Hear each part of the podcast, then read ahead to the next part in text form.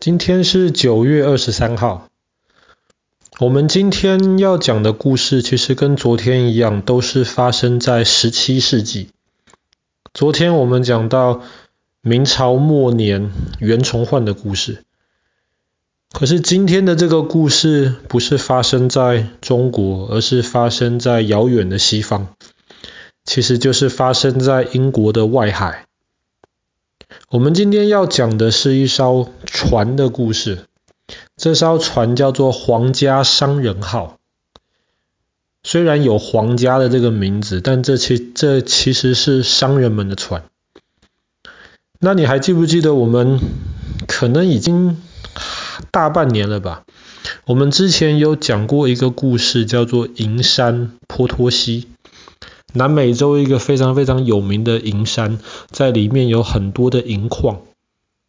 这个银山波托西以及那附近周围的这些地方，后来就变成西班牙人的殖民地。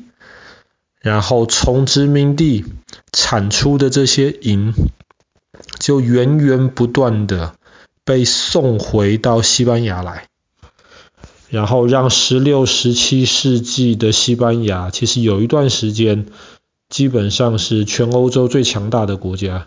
当然，我们知道后来西班牙的无敌舰队在英国伊丽莎白女王的时代被英国海军打败了之后，西班牙才没落下去。可是今天的故事发生在一六四一年，那个时候西班牙跟英国已经没有打仗了。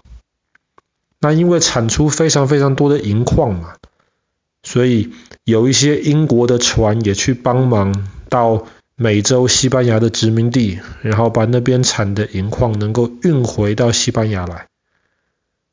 那么运回去的时候，这些船当然也要从中间拿到一点好处嘛，因为他帮把这么多的银矿运过来。然后那个时候要航行穿越大西洋，其实也是一件很不容易的事情。所以船东、船的老板当然就可以赚一点钱，这个是很合理的。那这一艘皇家商人号，它就是这样子运银矿的船。但是运啊运啊运啊，那在海浪难免风浪很大，所以这艘船其实一直有一些漏水的问题。好不容易船开到了西班牙卡迪斯这个港口，卡迪斯吧，然后这个船就准备要开回到英国去修理了。可是这个时候，他运回来的这些银矿，有很大的一部分是要送到荷兰去的。为什么要送到荷兰呢？因为英国在那个时候，他要跟，而不是英国，西班牙在那个时候，他在荷兰、比利时那个地方在打仗。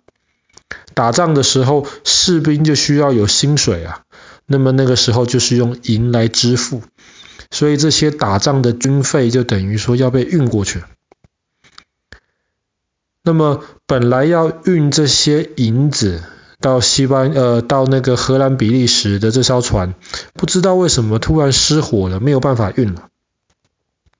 那这个皇家商人号的这个船长就说没有问题，这种事情反正我们要要回到英国去嘛，我们顺路就把这些银子帮你载到荷兰去。那当然了，从中间我们也要收一些运费。哎，你想想看这个。这个从西班牙出发到英国跟到荷兰，其实也不太顺路，再加上这个船其实有漏水的问题。但是党都那么的积极，想要赚这一笔运费，然后在荷兰、西班牙的军队也确实需要这一笔钱，打仗已经是很辛苦的事情了。如果你再拿不到薪水的话，那那个士兵有可能会造反的，那不就糟糕了吗？所以后来西班牙就说：“好吧，那么你就帮忙，麻烦你把这些银子载过去。”那皇家商人号就很开心，这艘船就出发了。可是出发的时候，开开开，开到英国 Land's End，就是英国最西南边凸出来的一个半岛。开到那附近的时候，忽然风浪很大，然后船就开始漏水。可是这个风浪太大，加上那艘船本来就已经漏水有洞了，在风浪的影响之下，那个洞就越破越大。船上的那些水手发现已经没有办法，来不及把这些灌进来的水弄出去了。所以在一六四一年的今天九月二十三号，这艘船就沉没在了英国 Land's End 的外海。这个船上不要忘记哦，它不是一艘普通的船，它上面有西班牙要运到荷兰的一堆银子。上面有多少银子呢？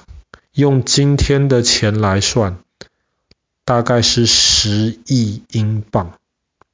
这么多的银子，就这样子，在一六四一年，随着这艘船沉到了英国外海。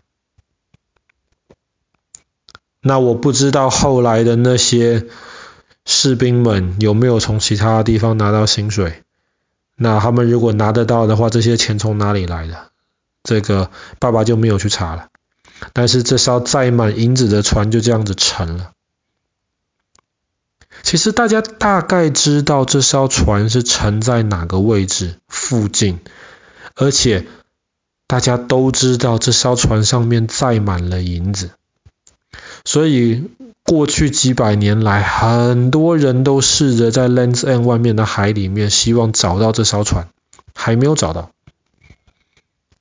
大概在十几二十年之前，有一个组织，这个组织还蛮有名的，他们就是在世界各地寻宝，他们就是专门是在哪里找到，哎，历史上有记录，有一些有名的宝藏可能在这附近遗失，他们就在那边找。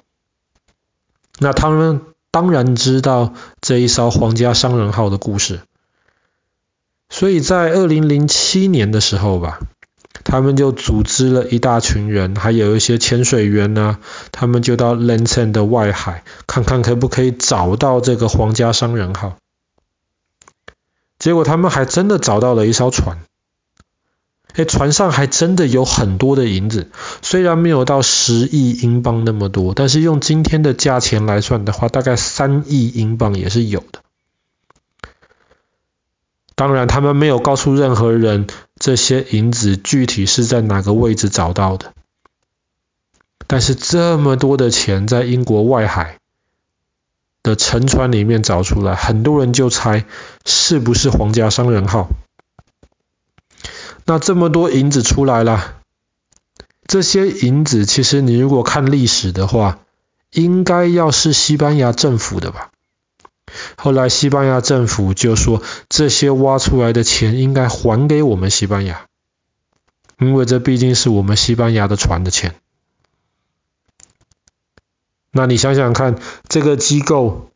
他们当然不是慈善机构啊，他们花了这么多钱，花了这么多时间跟功夫去打捞这些沉船，然后把里面的一些财宝给找出来。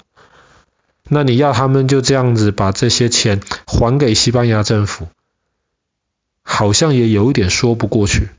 所以后来两边就打官司啊，打官司就是在法庭上面，你告我，我告你，这样子吵来吵去，这笔钱到底该怎么算？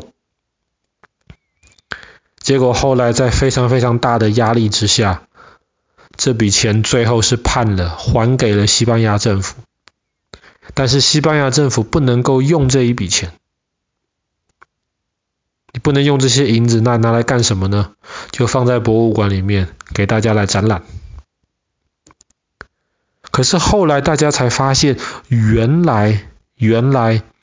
挖出这些银子的这艘船，很可能不是之前大家想象的皇家商人号，可能是另一艘十八还是十九世纪的另一艘西班牙的沉船。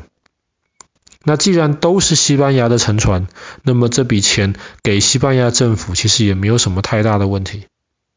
可是这个消息一出来，哇，又有很多人很兴奋了啊！原来那十亿英镑的银子还没有被挖出来啊！可是现在有没有人想去挖呢？答案是没有。为什么？因为你花这么多钱，花这么多功夫，把那个金子、那些银子、这些宝藏挖出来，你还是要还给西班牙政府。那为什么要去挖呢？那西班牙政府也不想去挖呀。他花这么多功夫把它挖出来之后，钱拿回来了，但是你也不能用，就摆在那边。那你挖干嘛嘞？所以就这样子，很有可能。今天这个皇家商人号上面载的这么多的银子，还埋藏在海底的不知道哪一个地方。当然，不排除可能早就已经被人家偷偷挖出来，藏到不知道哪里去，或是用掉了。这个就不知道了。